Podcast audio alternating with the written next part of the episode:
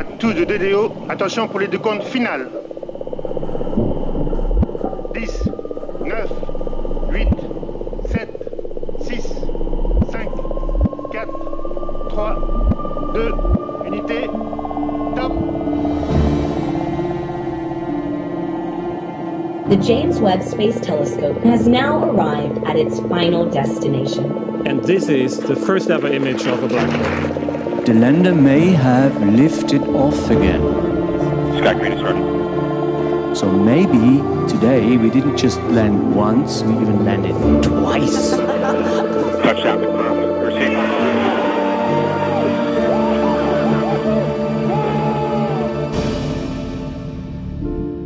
Hallo bei Astrogeo, dem Podcast der Weltraumreporter. Ich bin Karl Urban. Und ich bin Franzi Konitzer. Und wir sind zwei Wissenschaftsjournalisten. Franzi ist Astrophysikerin, die immer noch traurig ist, dass es im Lied Black Hole Sun der Band Soundgarden von 1994 weder um schwarze Löcher noch um die Sonne geht. Und ich bin Geologe, der traurig ist, dass das einzige Lied, das ihm spontan zur Geologie einfällt, das Lied Die Dinosaurier werden immer trauriger ist. Und ich werde es nicht vorsingen. Ja, du, du, du, du hast dich geweigert, das vorzusingen. I'm das sorry. Ist, ist okay. Ist aber auch ein bisschen religiös angehaucht. Also ich würde sagen, das braucht einen anderen Rahmen. Ja, aber äh, nichtsdestotrotz oder eben drum, wir erzählen uns in diesem Podcast gegenseitig Geschichten, die uns nämlich entweder die Steine unseres kosmischen Vorgartens eingeflüstert haben oder die wir in den Tiefen und Untiefen des Universums aufgestöbert haben. Und ganz zuallererst nochmal ein letztes Mal der Hinweis. Karl und ich kommen live auf die Bühne. Astrogeo ist am 10. Oktober 2023 um 18.30 Uhr im Universum Bremen zu Gast. Den Link zu den Tickets posten wir euch in den Show Notes und freuen uns jetzt schon auf euch. Total, ja, genau. Also wir sind noch im, im, Vorbereiten, aber wir sind schon sehr aufgeregt und vor allem gespannt, wer von euch dort aufkreuzt. Und freuen uns schon sehr darauf, die Gesichter zu unseren Hörern und Hörerinnen mal kennenzulernen. Aber hallo. Noch ist es allerdings nicht so weit und daher die obligatorische Frage an dich, lieber Karl, was ich dir denn beim letzten Mal für eine Geschichte erzählt habe.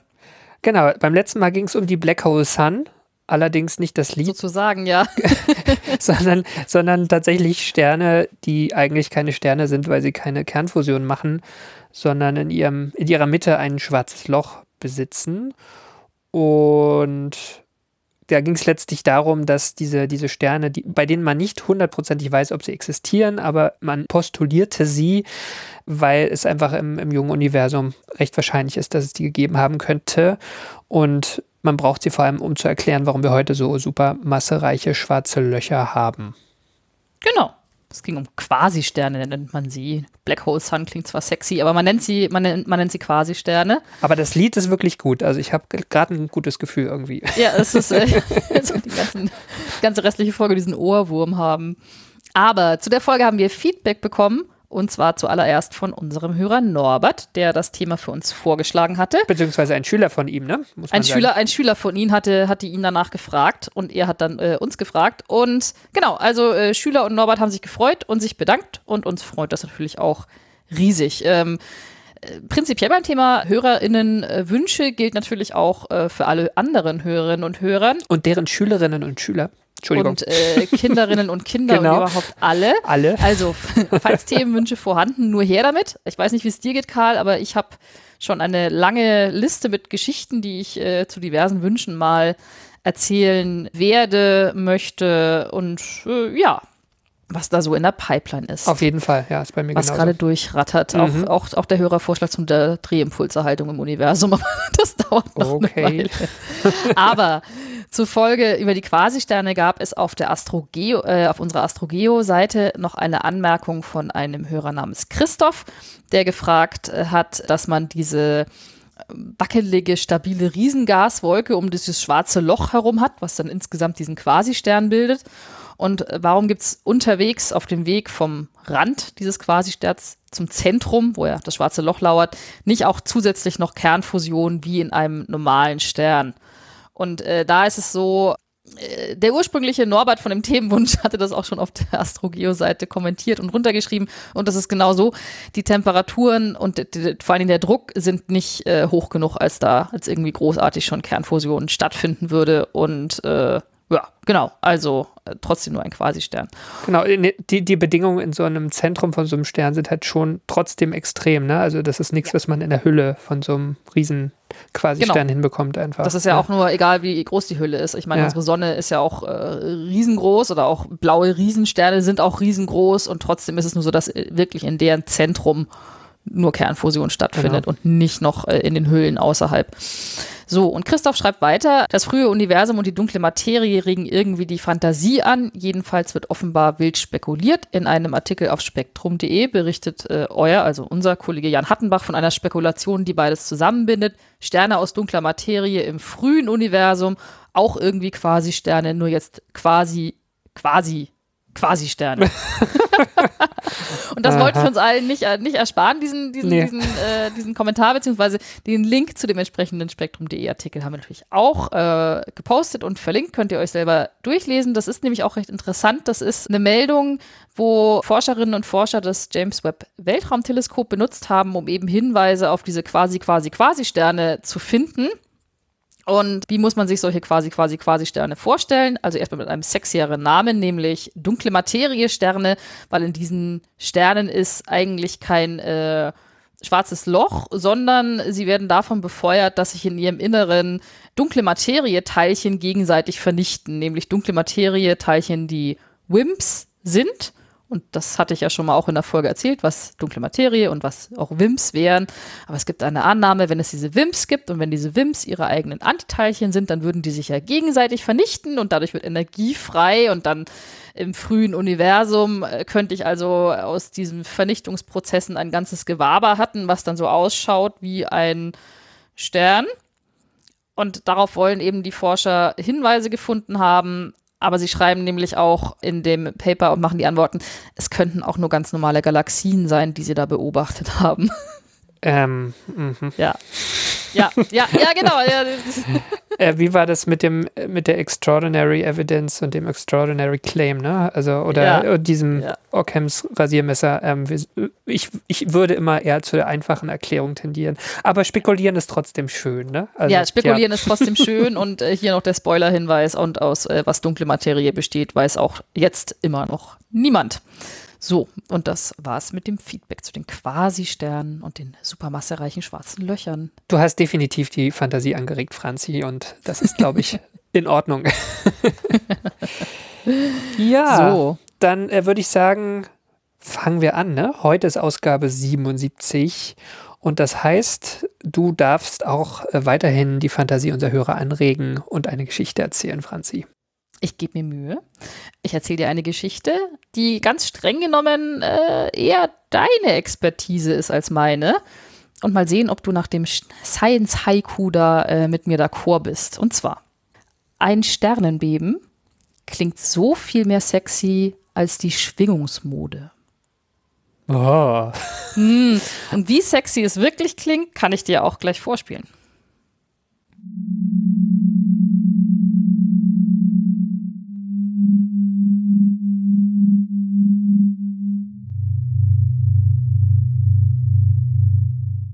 Harmonisch.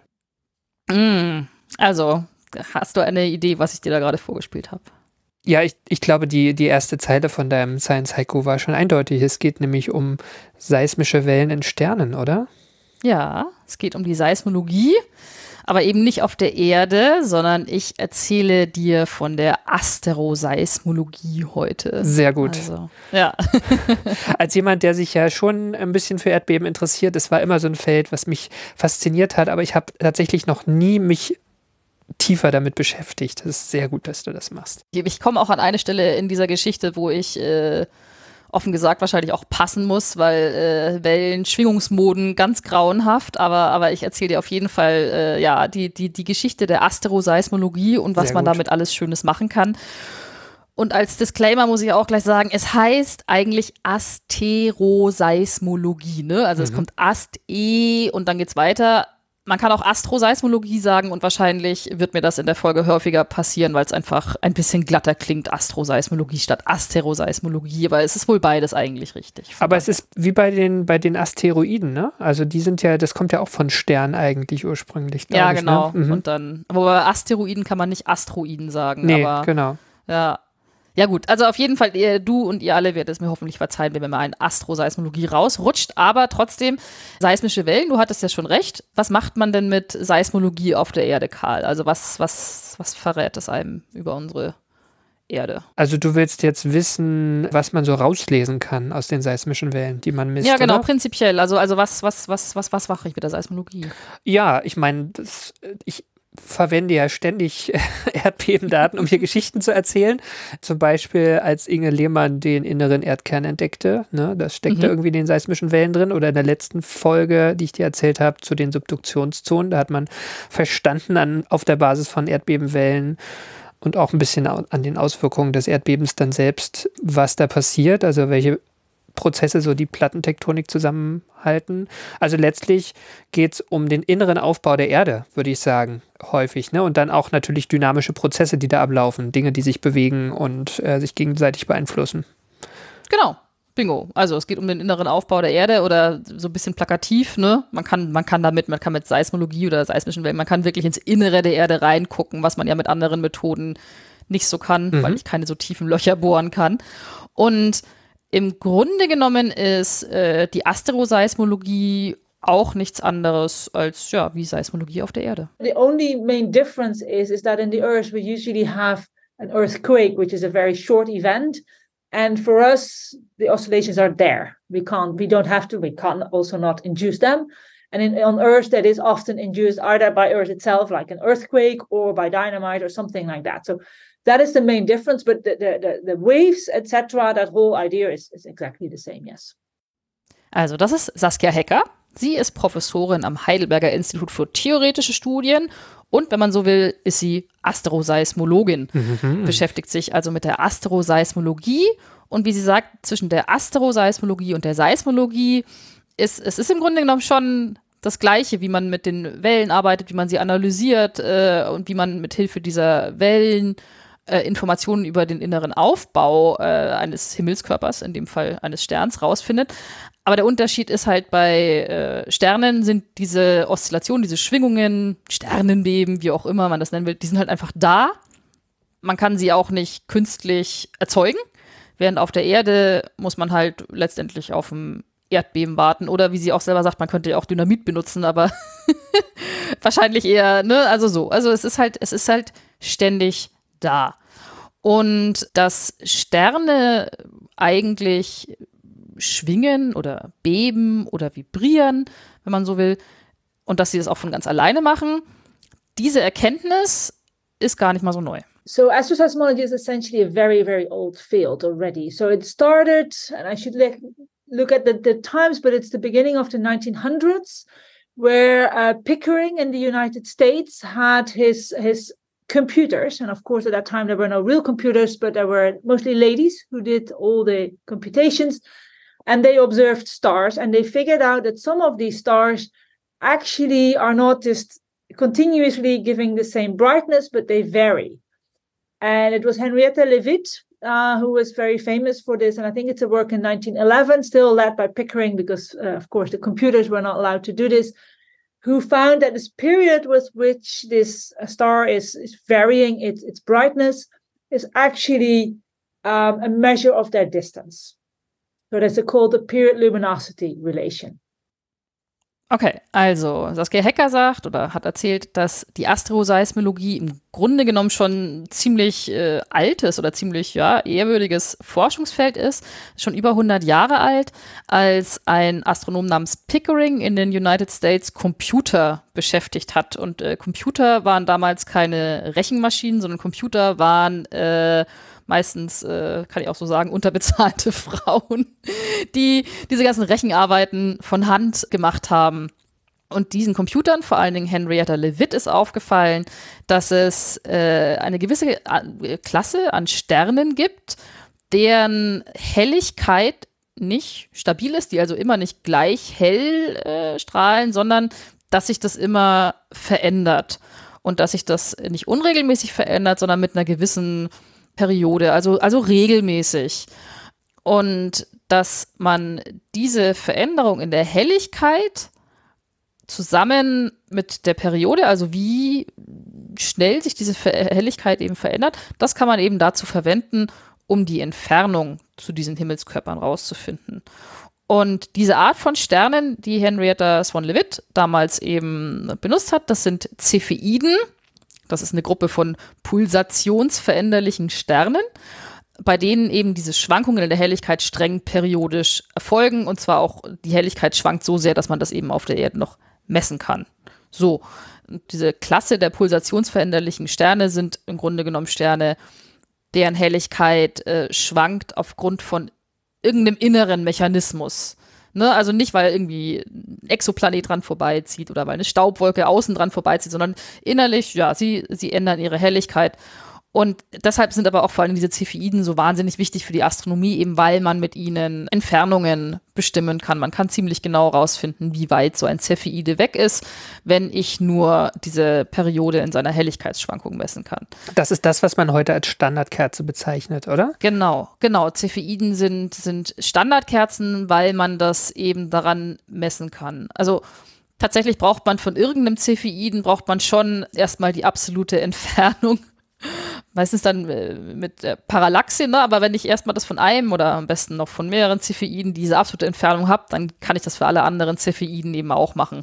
Also man hat sich sozusagen wahrscheinlich einen Cepheid, also einen so einen veränderlichen Stern gesucht, der so nah noch bei uns dran ist, dass man den über Parallaxenmessungen, also keine Ahnung, Sommer und Winter einmal Messung und dann gucken, wie das hin und her wackelt, ähm, genau. bestimmt hat und wenn man das, Genau. als man das hatte, hat man sozusagen eine Eichung und, und dann kann man den Rest ableiten. Genau, genau, genau. Genau Ja. so funktioniert das. Mhm. Und, und Henrietta von Leavitt hatte eben damals alles Cepheiden in der äh, kleinen Magellanischen Wolke, dieser Satellitengalaxie unserer Milchstraße genommen, von denen man damals, um das überhaupt rausfinden zu können, dass es da eben diese Beziehung gibt, äh, von denen man eben allen äh, an, annehmen konnte, dass sie alle ungefähr gleich äh, entfernt sind von uns. Ne? Und ja, also ich erzähle dir aber heute nicht weiter von Cepheiden, das wäre noch eine, das wäre noch eine Geschichte für sich, aber das ist schon mal zwei wichtige Sachen, weil was sich bei den Cepheiden eben sehr deutlich für uns verändert, dadurch, dass die eben so pulsieren oder vibrieren oder schwingen, wie wir wollen, was sich für uns verändert, die wir ja keinen, heißt es eigentlich Seismograph oder Seismometer oder ist es egal? Äh, der, also das, das habe ich auch lange nicht kapiert. Seismograph ist ein Gerät, was etwas zeichnet. Ähm, und das Seismometer Ah. ist, etwa, ist etwas, was, was es numerisch misst. Und ähm, was der Seismograph anzeigt, ist natürlich auch irgendwie gemessen, ne? wenn, das, wenn das eingemessen ist. Aber die, die heutigen Geräte äh, zeichnen ja nicht unbedingt mehr zwingend auf Papier auf. Insofern sind das dann eher Seismometer, weil das dann irgendwie digital abgelegt wird. Genau. Ah, also würde ich auch auf dem Mars sagen, man hätte Seismometer. Genau. man hat genau, Seismometer dahingestellt. genau. Ah, Aber im Großen und Ganzen kann man wahrscheinlich beides verwenden. Okay. Ja. Der Punkt, der Punkt bleibt. Also sage mal so, ich habe ich hab einen Stern und der pulsiert, er vibriert. Ich kann weder einen Seismographen noch einen Seismometer darauf abstellen. Das ist, Das ist richtig, zu weit weg. ja. Ne, also wie, wie kriege ich eigentlich was von diesen Sternbeben mit, von diesen Pulsationen? Und da, dafür sind die Cepheiden eben ein erstes sehr drastisches Beispiel. Wie kriege ich das auf der Erde mit? Nämlich, indem ich die Helligkeitsveränderung messe von diesem Stern zum Beispiel. Und diese Helligkeitsveränderungen, das gilt eben auch für Sterne, die eigentlich nicht als äh, pulsationsveränderliche Sterne gelten, so wie die Cepheiden, wo das eben sehr drastisch ist, sondern es ist tatsächlich auch so bei Otto-Normalsternen wie unserer eigenen Sonne.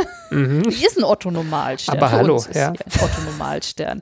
Weil auch die Sonne schwingt ein bisschen und auch die Helligkeit der Sonne verändert sich, weil eben die ganze Sonne ein bisschen bebt oder ein bisschen vibriert. what's happening is that in the the sun is essentially has a radiative core and has a convective envelope. And in this convection is the same as when you put a pot on the stove with water you can hear it. And that is because you put in heat from the bottom and it cools a bit from the top. And so you get this kind of noise and in the sun this noise this energy of this noise can be converted into the energy of the global oscillation mode so it is essentially the whole star or we call them global. So a very large fraction of the star is essentially moving in and out a little bit. It's only a little bit for the sun. And with that, it also changes a little bit the temperature. So that's why we can see it both in radial velocity and in the brightness variations. Also, was passiert in der Sonne ist, dass ja in ihrem Inneren finden Prozesse der Kernfusion statt und dadurch wird eben Energie frei. Aber im Inneren ist, ist, ist der Energietransport findet er eben über hauptsächlich über Strahlungsprozesse statt.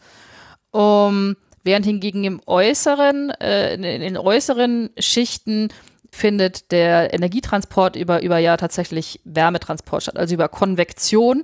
Und Saskia Hecker vergleicht es eben wie mit einem Topf mit Wasser, den ich eben kochen lasse. Das hört man ja auch, ne? Weil die Hitze kommt von unten, dann steigt es nach oben, kühlt sich ein bisschen ab und dann blubbert's. Äh, das, das hören wir. Genau, das ist das, was der Wasserkocher macht, noch bevor es siedet, ne? Also äh, schon, ja. schon lange davor eigentlich. Ja. Schon, genau. Und das passiert im Grunde genommen in der Sonne auch mit dem, mit in dem, in dem heißen Plasma. Und in der Sonne wird eben diese Energie, diese Energie von diesem Blubbern, wird ja, wird irgendwie, wird umgewandelt in die Energie, dass der ganze Stern eben, naja, ein bisschen blubbert. Aber nicht an einzelnen Sternen, sondern der ganze Stern. Nämlich in diese, in diese globale Schwingungsmode, da, da kommt wieder dieses, dieses böse Wort, wo ich immer noch nicht ganz verstehe, was eine Schwingungsmode ist, aber ja, es wird in diese Schwingungsmode umgewandelt oder Schwingungsmoden, es gibt nicht nur eine, und dann ja, vibriert, schwingt der ganze Stern. Und das passiert ja, indem sich der Stern, wenn man, man kann sich so ein bisschen vorstellen, er wird ein bisschen größer, wird wieder ein bisschen kleiner, also er schwingt immer so hin und her, nur minimal.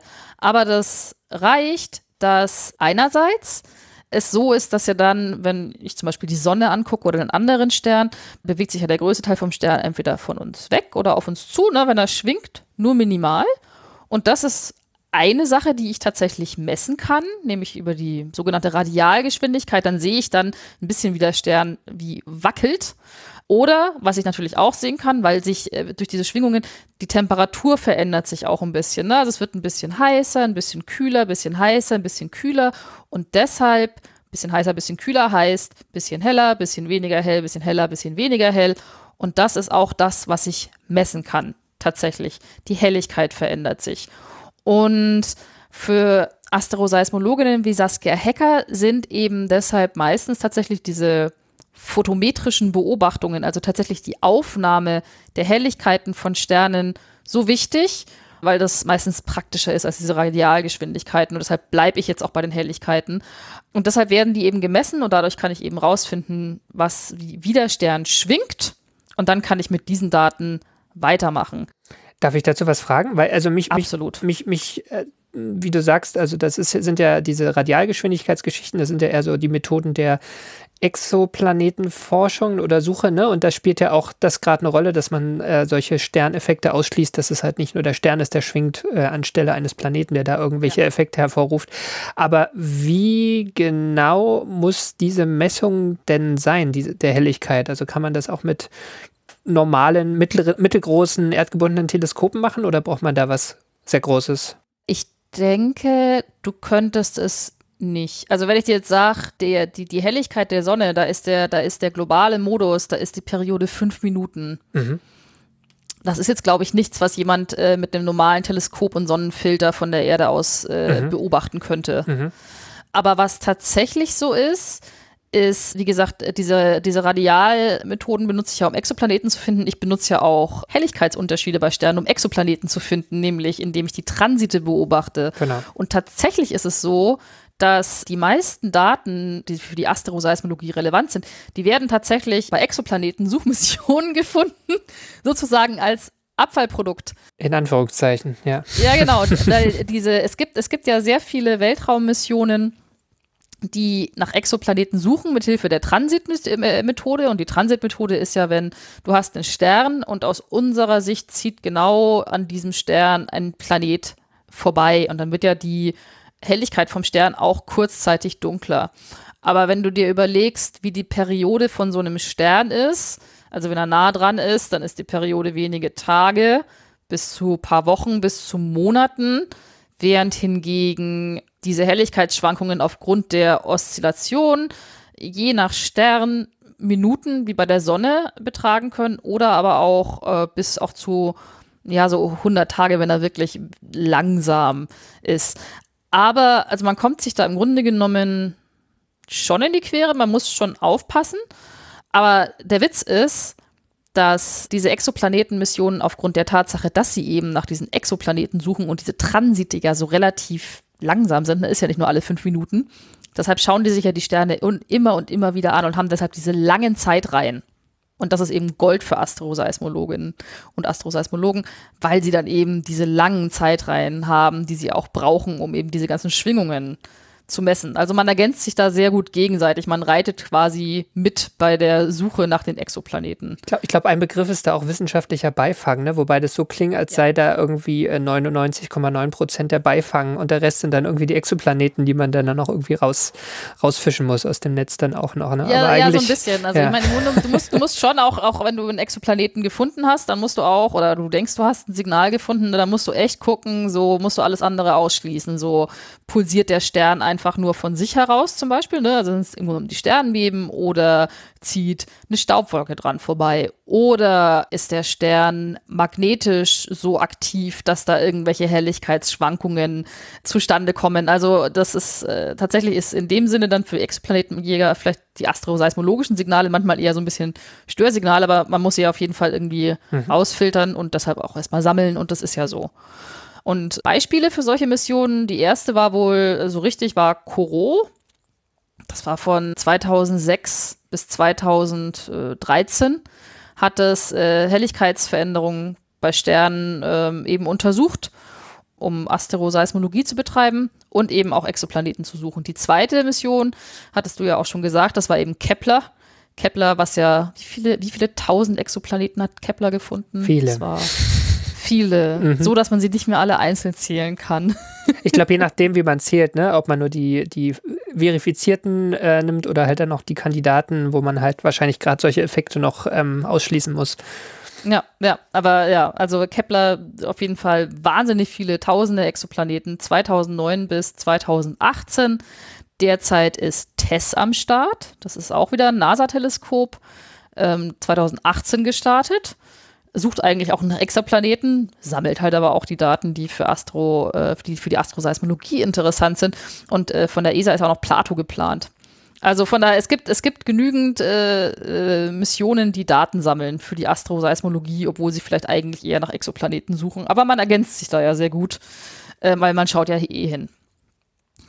So, aber ich stelle mir das jetzt vor, ich habe jetzt mein Weltraumteleskop, ob das nun Kepler heißt oder Corot oder, oder TESS oder wie auch immer, das eigentlich nach was ganz anderem sucht, aber mir trotzdem alle gewünschten Daten liefert. Dann habe ich die also.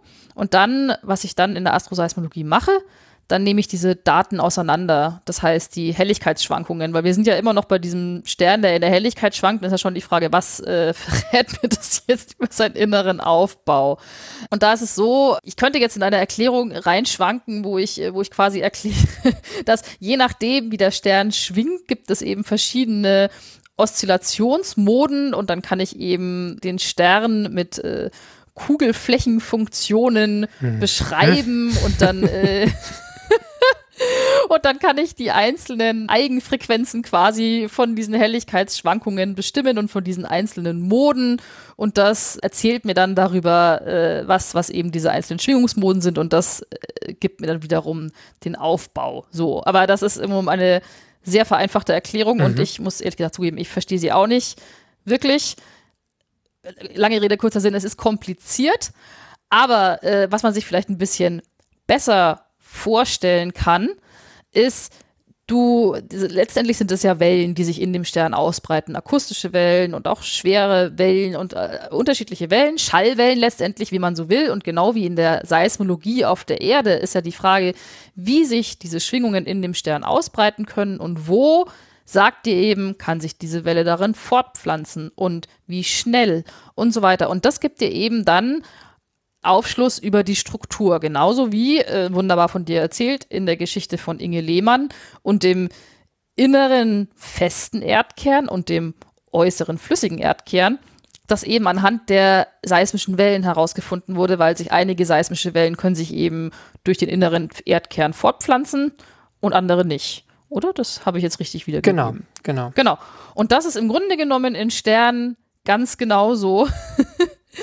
Aber äh, was man sich dafür alles, alles, was man sich merken muss, ist, ich habe diese Helligkeitsschwankungen, ich kann diese Helligkeitsschwankungen analysieren. Darauf kann ich letztendlich auf die Art von Wellen schließen, die in diesem Stern vorhanden sind.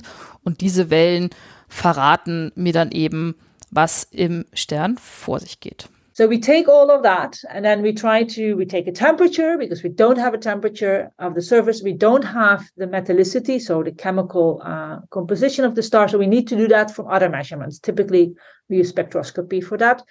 And then um, we combine this and say, okay, now we try to make a stellar model that fits all of these parameters. And that's our forward modeling approach. So, Saskia Hecker erzählt also, okay, ich habe diese ganzen Schwingungsmoden und äh, diese ganzen Wellen Aber im Gegensatz zur Erde, wo ich ja von der Erde weiß, ne, ich weiß ungefähr, was die Masse der Erde ist und wie groß ihr Radius ist und aus was sie besteht, das weiß ich also schon. Das weiß ich ja bei dem Stern noch nicht. Sondern dann könnte man also diese Wellen nehmen und dann äh, guckt man sich an mit anderen Methoden, das muss man mit anderen Methoden messen, wie ist die Temperatur auf der Oberfläche dieses Sterns, was für chemische Elemente sind in und auf diesem Stern vorhanden. Und dann nimmt man all diese Daten plus die astroseismologischen Daten und versucht ein Modell zu finden eines Sterns, wo das alles zusammenpasst. Ne, also ich, ich habe im Grunde genommen dann ein, ein, ein Baurezept für einen Stern und das baue ich dann und dann weiß ich, wie es in dem Stern aussteht. Das äh, hat mir Saskia Hecker erzählt, das funktioniert nicht so richtig gut, weil es, weil es nie nur ein Modell gibt, auf das alle Daten. Also es ist, es ist, äh, es, es funktioniert nicht so richtig gut. Und deshalb gibt es auch äh, statt dieser Vorwärtsmethode gibt es auch die inverse Methode, die sich fragt, okay, also was ist, wenn ich einfach sehr viele Sternenmodelle habe für eine Temperatur und eine Masse und eine chemische Zusammensetzung und so weiter, pipapo. Und wenn ich jetzt, äh, und vom Inneren von Sternen auch, was im Inneren vor sich geht, und wenn ich jetzt meine astroseismologischen Daten einfach damit abstimme, welches Modell passt einfach am besten dazu. Also quasi umgekehrt. Mhm. Und das ist eine inverse Methode. Und mit dieser Inversmethode kann ich dann nämlich unter anderem rausfinden, Alter, Masse und Radius des Sterns. Ne? Weil ich habe halt meine Daten und ich gucke mir diese ganzen Modelle an und suche mir dann irgendwo das Modell raus, was am besten dazu passt. Das klingt für mich so ein bisschen willkürlich. Vor allem dieses, naja, dann machen wir es halt invers, dann funktioniert's. Ja, es ist, es ist ein bisschen, das ist sicherlich, wie gesagt, das ist, es ist nicht so wirklich willkürlich, weil du nimmst ja auch alle anderen äh, Daten, die du hast, ne? Und diese Sternmodelle, die sind ja auch nicht willkürlich, sondern diese Sternmodelle sind zum Beispiel beispielsweise ein Sterncode wie Garstek, von dem ich dir äh, schon mal in der Folge erzählt habe. Ich erinnere mich dunkel, ja. Du erinnerst dich dunkel, als ich uns allen mit diesen vier Differentialgleichungen gequält Stimmt, habe und genau. dem und dem, und dem inneren Aufbau von Sternen. Die, die Folge war auch gar nicht so schlimm, wie du jetzt tust, ja. ja. ich habe sie auch nochmal verlinkt, natürlich. Aber im Grunde genommen, da habe ich auch Saskia Hecker gefragt, tatsächlich wird Garstick auch immer noch äh, für sowas verwendet. Ne? Also Garstick macht dir dann sehr viele, macht dir quasi ein Grid aus vielen verschiedenen Sternen mit verschiedenem Aufbau und dann guckst du halt im Grunde genommen, was passt dazu. Also, und das funktioniert halt ein bisschen besser, als wenn du äh, ins Blaue heraus quasi sofort modellierst. Aber es ist sicherlich immer ein Gegenspiel. Ne? Du musst es ja immer gegenseitig abpassen. Und mhm. du wirst nie äh, nur, oh, nur einfach die astroseismologischen Daten nehmen können und sagen können, okay, jetzt habe ich ganz genau das Alter dieses Sterns äh, oft aus der blauen Wiese heraus bestimmt. Und es ist auch nicht so willkürlich, weil wenn wir einfach mal beim Alter eines Sterns bleiben, ist ja schon so ein bisschen irre. Weil ja, wenn du. Würde ich auch sagen, ja. Ja, weil wenn du, sag mal so, du hast einen Stern wie die Sonne, der äh, Stern verbrennt derzeit in seinem Zentrum Wasserstoff. So. Das ist, äh, verbrennt Wasserstoff zu Helium und ob der Stern nun fünf oder sechs Milliarden Jahre alt ist, das sehe ich ihm ja von außen nicht an, weil in seinem Inneren verbrennt er Wasserstoff und wenn beide dieselbe Masse haben, Ne, dann haben die auch dieselbe Temperatur und so weiter, pipapo. Und du siehst es ihm vom Außen nicht an, wie alt dieser Stern ist. Und da habe ich ihn nämlich, äh, Saskia Hecker, gefragt, ob man mit Hilfe der Astroseismologie zwei solcher Sterne unterscheiden könnte. Einer mit fünf, einer mit sechs Milliarden Jahren Alter. Und sie sagt, ja. Und der Grund dafür ist, weil ein älterer Stern, der mit sechs Milliarden Jahren hat, in seinem Kern schon mehr Wasserstoff zu Helium verbrannt als der junge Stern. And that's what we can measure. So our oscillations pass through that area, and because the, the chemical composition is different, because I have, I mean, they start all at roughly the same amount of hydrogen. That, that is what you can assume, but it has burned more to helium. And so in that piece, in the core of the star, we have a different chemical composition, therefore a different sound speed, and that is in, in essence what we measure. And so we can see those differences, yes. Ne? Ja, also sie erklärt, ja.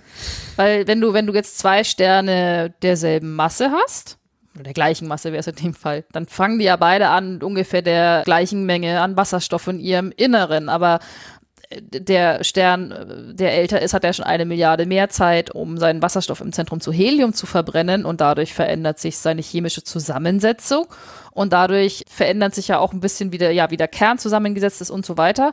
Und genau das kannst du dann eben messen, weil sich die Schwingungsmoden, wie eben der Stern vibriert, wie sich diese Wellen in dem Stern ausbreiten, das ist dann eben anders und deshalb kann man das messen. Nämlich äh, mit einer Genauigkeit von ungefähr 15 Prozent also das Alter. Also du könntest jetzt nicht sagen, ist der Stern 5 Milliarden oder 5,1 Milliarden Jahre alt. Das ist nicht möglich, aber vor allen Dingen eben über diesen Vergleich könntest du das messen. Ich stelle mir jetzt irgendwie so vor, stell dir vor, wir hätten zwei baugleiche Erden nebeneinander und dann würdest du anhand der, der seismischen Wellen messen, wie groß der der innere Erdkern schon ist und sagst, oh, der ist schon, da ist schon viel mehr fest, ist schon viel weiter abgekühlt und deshalb ist diese Erde älter oder irgendwie. Genau, genau. Und ich meine, genau dafür verwendet man ja die seismischen Wellen in der Erde, also dass es da Materialunterschiede gibt, ne? Also nicht nur fest und flüssig, sondern auch verschiedene feste Minerale, ähm, die dann diese Diskontinuitäten, also ja, gerade Geschwindigkeitsveränderung der, der seismischen Wellen im, im Erdmantel zum Beispiel, ähm, wo, also wo sich diese Geschwindigkeit ändert. Und das, ja. ist, das ist ja genau das, was sie gesagt hat. Ne? Also wenn ja, du mehr Helium ja, hast, dann laufen die Wellen halt an einer Stelle irgendwie schneller oder langsamer, was auch immer. Ja, ja. Tatsächlich, äh, äh, im Fall von Saskia Hecker ist sie, ist sie gar nicht so sehr an diesen Hauptreihensternen interessiert, sondern an roten Riesensternen, weil da laufen eben auch diese Wellen anders. Weil Hauptreihensterne haben das Problem, weil da kann man auch mit Hilfe der Astroseismologie nicht so gut in den Kern reingucken. Und das hat was damit zu tun, dass die Wellen, die mit dem Sternkern zu tun haben, die interagieren nicht oder die wechselwirken nicht mit den Wellen, die man tatsächlich außen anhand dieser Helligkeitsveränderung messen kann. Und weil die eben nicht wechselwirken, sind die zwar im Stern drin, die sind auch da, aber ich, ich sehe sie nicht von der Erde anhand dieser Helligkeitsschwankungen. Bei roten Riesensternen ist das anders. Und rote Riesensterne sind ja schon weiter als, als, als, als ich sag mal, Hauptreihensterne. Ne? Da, da findet ja schon, äh, wird ja schon im, im Zentrum Helium verbrannt oder in den Schalen oder sowas. Und da äh, habe ich dann eben diese Wechselwirkungen. Und damit kann ich sehr viel besser in den, in den Sternkern reingucken. Kann man nämlich auch sagen, okay, wie weit ist dieser rote Riesenstern schon mit seiner Entwicklung? Und äh, wie schnell sich der Kern des Roten Riesen im Vergleich zum Rest von Roten Riesen dreht. Nämlich äh, schneller als vorher oder schneller als der Rest vom Roten Riesen, weil er ja kleiner ist als vorher. Ne? Er zieht sich ja dann zusammen, wenn er mit dem Heliumbrennen anfängt. Siehe Drehimpulserhaltung, eine Folge oder eine Geschichte, die ich dir irgendwann auch mal erzähle. Mhm. Also das sind dann so, das sind so, äh, das sind so Sachen, die ich dann anhand von Roten Riesen ähm, rausfinden kann. Und äh, letztendlich ist es mit der Astroseismologie so, es ist eine Methode, es ist eine Technik, es ist ähnlich wie Spektroskopie in der Astronomie oder wie die Interferometrie. Also die Asteroseismologie kann nicht alleine für sich rausfinden, wie alt ist dieser Stern, welche Masse hat dieser Stern. Sie braucht die Daten anderer Techniken. Sie braucht, äh, ne, sie braucht äh, alle anderen Techniken auch. Sie braucht auch äh, Sternenmodelle offensichtlich, um überhaupt irgendwelche Aussagen treffen zu können. Also es ist eine Methode, aber es ist eben eine super wichtige weil man äh, mit ihr in das Innere von Sternen blicken kann, was man ja sonst überhaupt nicht kann. Und als Abschluss, was man mit ihr auch rausfinden kann, was ich äh, super schön finde, dass man mit äh, astroseismologischen Methoden vor ein paar Jahren das rundeste natürlich vorkommende Objekt, was man bislang kennt, im All gefunden haben. Und zwar 2016 waren das. Das waren Forscherinnen und Forscher vom Max-Planck-Institut für Sonnensystemforschung äh, in Göttingen und der Universität Göttingen. Die haben einen Stern gefunden, mehr als 5000 Lichtjahre entfernt. Der Stern heißt äh, Kepler. Moment. 111 45123. Ja, das müssen wir uns nicht merken. Keine Sorge, keine Sorge. Ja, aber das war jetzt eine lustige Nummer, finde ich. Also, also die, die, die Telefonnummer hätte ich gerne. Also dieser Stern, der Stern ist das rundeste Objekt, was man bislang kennt. Mhm. Ist es nicht großartig? Weil, was heißt, der Stern hat äh, einen äh, Radius, warte mal, 1,5 Millionen Kilometer und dann ist die Abweichung zwischen Pol und Radius, ne? weil alle, der Stern dreht sich ja um sich selber und wenn man sich um sich selber dreht, ist man so ein bisschen abgeplattet, ist die Erde ja auch und die Sonne auch. Aber weil die Sonne ist nämlich um, äh, sag ich mal, 21 Kilometer abgeplattet und dieser Stern nur um drei Kilometer. Und das hat man mit Wow. astroseismologischen Methoden rausgefunden, weil man ja eben diese, wir erinnern uns an diese Kugelflächenschwingungen, die, die, die, die versucht man zu simulieren. Und dann kann man nämlich natürlich auch rausfinden, wie, wie ideal diese Schwingungen einer perfekten Kugel nahe kommen und dann die Abweichung davon berechnen. Und bei diesem Stern ist es eben sehr wenig. Und deshalb, ja, das ist das rundeste Objekt, das in der Natur je beobachtet wurde. Ein Rekord, den er äh, immer noch hält, äh, sieben Jahre nach Veröffentlichung dieses Papers. Aber ja, Astroseismologie sei Dank. Sehr schön. Ja, das, das sind diese Art von Meldungen, die dann mal ab und zu durch die Zeitung gehen, ne, wo man, wo man sich dann als Normalsterblicher fragt, was, was uns die Wissenschaft mit dieser Art von Forschung sagen will. Ne? Aber es ist, es ist halt auch wieder so ein Beifangding. Ne? Es ist, man kann es einfach messen und deswegen. Man kann, man Ja, kann es, es messen und ich, ich habe diese, ich habe, ich habe, ich habe damals äh, diese, diese Meldung auch äh, geschrieben oder ein Interview mit dem, mit dem, mit dem Hauptautor geführt und seitdem steckte die mir die im Kopf.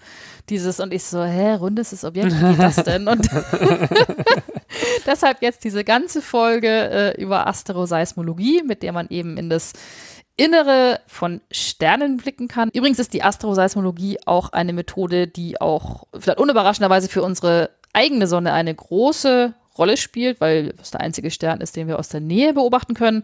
Und nur da heißt es da nicht Astroseismologie, sondern Helioseismologie. Und welche Rolle die Helioseismologie gespielt hat, als einige Forschende schon Sorgen hatten, dass die Sonne ein bisschen kaputt wäre, das ist eine Geschichte, die ich dir und uns allen beim nächsten Mal erzähle. Bei äh, der unendlichen Geschichte heißt es doch, ne, das ist eine andere Geschichte und sie wird ein anders, anderes Mal erzählt werden. Echt?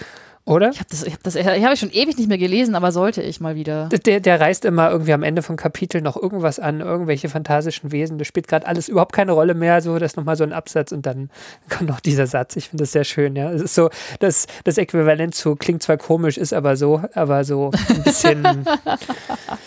ha, man darf neugierig bleiben. Ich hoffe, ich hoffe, ich hoffe, ich hoffe, du bleibst neugierig. Ja, sehr schön. Also ich fand, es war eine sehr runde Folge.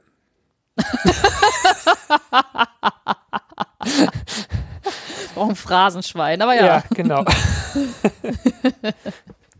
nee, sehr schön. Also es ist, es ist ja, also mir kam gerade der Gedanke, dass ähm, die Geowissenschaften und die Astronomie oder die Astrophysik ja schon sehr viel gemein haben, was so diese indirekte äh, oder die, die Verknüpfung von sehr indirekten Methoden äh, angeht, mit denen man aber dann doch relativ zuverlässig auf ein großes Ganzes schließen kann. Ne? Da, da, da nimmt sich das gar nicht so viel. Also ich meine, was Ja. wir über den Erdkern wissen, das ist ja auch so, so ähnlich. Ne? Also man wird niemals dorthin bohren können und äh, ja, das gleiche Problem hast du mit allem, was weiter draußen ist als äh, die Ortsche Wolke irgendwie. Ja. Ja, man, man kann einfach nicht. Nee, aber es, ist, es braucht eben auch, und das ist ja auch äh, Geologie und auch Astronomie letztendlich, eine Methode allein wird dir nie was äh, verraten. Du brauchst immer alle anderen, weil ich meine auch seismische Wellen auf der Erde, äh, das sagt dir erstmal nichts, außer wenn du eben die Eigenschaften von, ich sag mal, Gestein kennst oder von Magma und das auf andere Art und Weise herausgefunden hast, was dir dann auch Daten erstmal für dein Modell liefert, weil ansonsten ist so, hm, ja, pf, keine Ahnung, was uns das, was will uns das jetzt sagen?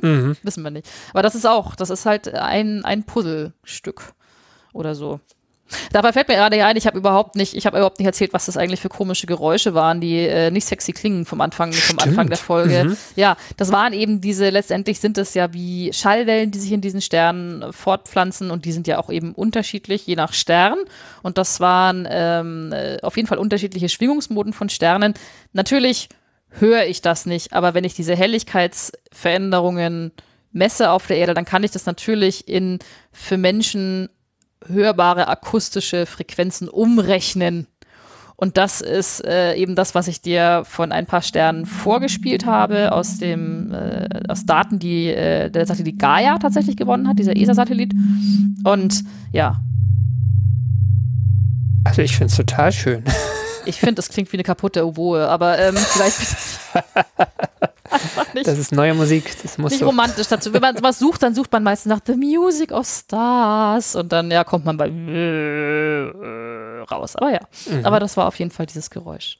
Das dann, wie die, wie die Sonne klingt, das äh, hören wir uns dann in meiner nächsten Geschichte an. Die Gaia-Mission vermisst ja eigentlich die Position von Sternen, aber auch die Helligkeit. Ne? Das heißt, damit kann man Mhm. auch richtig massiv äh, große Statistik, ähm, Astroseismologie machen letztlich. Ne?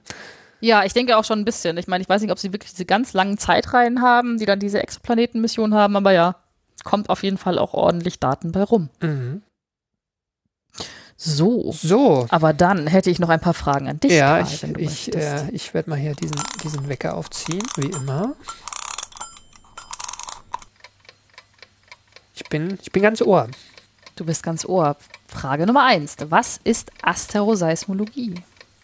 Also, das geht zurück auf die Messung von der Helligkeitsschwankung von bestimmten Sternen und ähm, ist ein Prozess, der im Innern der Sterne stattfindet ähm, und diese Helligkeitsschwankung auslöst. Reicht dir das? Oder willst du es noch ja, genauer doch, wissen? kann ich mitlesen. Ich, im Grunde- ja, ich kann auch sagen, ist im Grunde eine Methode, um äh, etwas über das Innere von Sternen herauszufinden. Aber Genau. ja, doch, finde ich gut. Frage Nummer zwei. Inwiefern unterscheiden sich Erdbeben von Sternenbeben? Oh. Ähm, die Erdbeben kann man direkt physisch auf der Erdoberfläche messen und die Sternbeben nur indirekt über die Helligkeitsschwankungen. Das lasse ich gelten. Man könnte auch irgendwie phänomenologisch argumentieren. Ne? Vielleicht bei einem Sternenbeben schwingt der ganze Stern, wobei bei einem Erdbeben schwingt eigentlich im Großen und Ganzen auch die ganze Erde. Hm, je nach Stärke halt, aber. Ich ja. wäre ich wär eigentlich eher dahinterher gewesen, dass ein Stern die ganze Zeit schwingt und äh, ein Erdbeben ein, ein, ein kurzer Prozess ist, was Saskia Hecker auch äh, erzählt hat. Aber ja, das lasse ich auch gelten, deine Antwort. Ist wunderbar. Oder? Die Erde schwingt nicht die ganze Nee, oder? Ja, also ich meine, bei so einem großen Beben, so Magnitude 9 oder so, was wir das letzte Mal hatten, da äh, schwingt natürlich schon die ganze Erde. Ähm, aber wenn du jetzt so dir die ganz kleinen Beben anguckst, ne, die ständig überall Mhm. passieren, da gibt es ja schon ständig was. Also irgendwo auf der Ja, Welt. aber es ne? ist immer, es ist immer quasi ständig irgendwas, aber man kann nicht sagen, okay, die Erde hat einen globalen Oszillationsmodus Genau. mit einer Periode von fünf Minuten Genau, oder genau. 20 Tagen. Also sie schwingt jetzt nicht äh, periodisch die ganze Zeit vor sich genau, hin, genau. oder? Um Gottes Willen. Obwohl es wäre auch cool. Ja, ich meine, die, Nein, wahrscheinlich nicht. ein Stern ist so eine, äh, oder andersrum, die, die, die Erde ist eine Kirchenglocke, wo ab und zu mal jemand mit einem kleinen Klöppel gegenhaut und die hört Mhm. sofort wieder auf und der Stern ist einfach die, das Dauergebimmel. oder? Letztlich. Ja. Ja. ja, stimmt, das Dauergebimmel oder halt der, der brodelnde Wasserkopf, äh, Wasser, Wasserkopf, ja, nein, Wassertopf. Eher so, es blubbert die ganze Zeit. Mhm. Genau. Ja. Mhm. Frage Nummer drei. Wie kann ich äh, solche ja, Sternpulsationen, Sternschwingungen messen auf der Erde oder im Weltall? Ähm, indem ich die Helligkeit von Sternen sehr genau vermesse über die Zeit. Ja, richtig. Frage Nummer vier. Warum kann ich mit Hilfe der Astroseismologie das Alter von Sternen bestimmen? Äh, ja, das ist die große? Frage. Also, die, die Astroseismologie ist eine von vielen Methoden und wenn man diese ganzen Methoden zusammennimmt, ähm, also dann noch irgendwie Spektroskopie und die anderen Sachen habe ich vergessen, ähm, und das äh, vergleicht mit Sternentwicklungsmodellen, die man hat und das dann irgendwie noch invers rechnet, das habe ich nicht hundertprozentig verstanden, dann auf jeden Fall ähm, kann man doch relativ zu, äh, erstaunlich zuverlässige Aussagen über das Alter von Sternen treffen. Das ist äh, richtig. Die kurze Antwort wäre, ja, ich, ich habe zu kompliziert oder zu einfach geladen. Ich hätte einfach gesagt, äh, in einem älteren Stern ist schon mehr äh, Wasserstoff zu Helium im Zentrum verbrannt Ah. als bei dem jüngeren. Und deshalb ist es, schaut es innen drin anders aus und äh, Okay. ja. Mhm. Aber ich lasse es trotzdem gelten. Du hast dir sehr viel Mühe gegeben, lieber Karl, und bist damit heute, Muss belohnt werden. genau, du bist damit für heute äh, erlöst. Hurra, hurra. dich sehr wacker geschlagen. Puh, sehr schön. Schönes Thema. Wunderbar. Ja, ich hoffe, wie gesagt, das ist, wie gesagt, echt eher so deine Expertise, nur so Sachen, die schwingen. Ich hatte ja so leichte, ich habe ich hab versucht, mich dann äh, an, an, an an alle Inhalte aus dem Studium zu erinnern mit irgendwie, ja, und dann bin ich bei Perturbationstheorie gelandet und ach, es war, es war nicht einfach. Ja, vielleicht gibt es auch einfach irgendwo die Grenze für so eine, für so eine Podcast-Geschichte. Ne? Also ich finde, äh, da kann man auch einfach elegant drüber gehen über solche Sachen. Das, das überlassen wir den Mathematik und, und keine Ahnung, Podcasts über theoretische Physik und ja, so Sachen. ich, ne? ich, wollte, Ähm, ich wollte am Anfang schon echt so erklären, so, okay, ich habe jetzt diese Helligkeitsschwankung, ich habe diese, diese, diese, diese, und das sehe ich ja, dieses Ja. das schaut irgendwie alles aus wie, wie, wie, ja. Und wie genau fitzel ich das dann auseinander und was und warum weiß ich dann so, wie der Stern schwingt? Und ich habe es versucht nachzuvollziehen und habe es auch so einigermaßen, ja, hm, und dann kam dann aber auch der Punkt, wo ich gedacht habe, so, das ist äh, für, ein, für eine Podcast-Folge und für eine Geschichte kein echter Erkenntnisgewinn, wenn ich jetzt äh, da einsteige, was das jetzt mit Quantennummern zu tun hat und diesen ganzen Kram. Also weißt du, das ist dann so, ja, wie du, wie du selber sagst, das ist kein Mathematik-Podcast und deshalb. Also ich würde sagen, wenn einer der, der Hörenden sich da gut auskennt, setzt es gerne in die Kommentare. Wir lesen es dann vor, wenn wir es äh, unterhaltsam finden. Genau, und dann, und dann raten wir es nach, äh, nach Verständlichkeit. Genau, wir, wir äh, crowdsourcen das hiermit. Und wenn Ja. euch dazu auch nichts einfällt, dann, dann nicht, dann ist auch nicht schlimm. ja. Gut, Ja. dann haben wir es, oder? Haben wir es. Haben wir es. Dann äh, war sie das, die 77. Ausgabe von AstroGeo. Schnapszahl, ne? Schön. Wir danken allen, die unsere Arbeit unterstützen. Das sind die regelmäßigen AbonnentInnen der Riff Reporter. Und die Riff Reporter sind eine Genossenschaft von über 100 freien und unabhängigen Journalistinnen und Journalisten, die zu vielen relevanten Themen arbeiten. Alles frei von Werbung und Trackern und recherchiert unter strengen journalistischen Standards. Und jedes Abo bei den Riff Reportern hilft uns, aber genauso euch, denn ihr erhaltet Zugang zu allen vielfältigen und tiefgründigen Recherchen. Und wenn ihr unseren Podcast und auch alle anderen Dinge, die dort so im Weltraumbereich passieren, äh, regelmäßig verfolgen wollt, könnt ihr auch den Weltraumreport bestellen. Das ist unser Newsletter, in dem wir, wie gesagt, auf unsere Folgen hinweisen, aber auch viele Astrotexte unserer Kollegen ähm, ja, angekündigt werden. Und der kostet nichts. Hurra, immer Hurra. gut. Unser Podcast kostet auch nichts, aber deshalb danken wir ganz besonders allen, die diesen Podcast schon direkt unterstützen, weil eure Beiträge uns dabei helfen, die Fixkosten dieses Podcasts zu decken, aber leider noch nicht mehr und deshalb freuen wir uns über weitere Unterstützung auf Steady oder über direkte Überweisungen und alle Möglichkeiten, uns finanziell zu unterstützen, findet ihr auf unserer Website astrogeo.de. Und wenn euch die Folge gefallen hat, hinterlasst uns gerne einen freundlichen Kommentar oder eine Bewertung bei iTunes, Spotify, direkt auf unserer Webseite oder wo auch immer ihr diesen Podcast hört. Feedback oder Ideen für neue Themen könnt ihr uns auch auf Mastodon zukommen lassen. Da heißen wir astro-geo.chaos.social. Auf Twitter oder X findet ihr uns auch immer Hm. noch, nämlich als ja. astro-geo. Ja, noch. Mal gucken, wie lange noch. Und ihr könnt uns auch eine E-Mail schreiben an redaktion.astrogeo.de. Und zuletzt bedanken wir uns bei euch fürs Zuhören. Wir sagen Tschüss Glück auf! und ad astra. Bis zum nächsten Mal.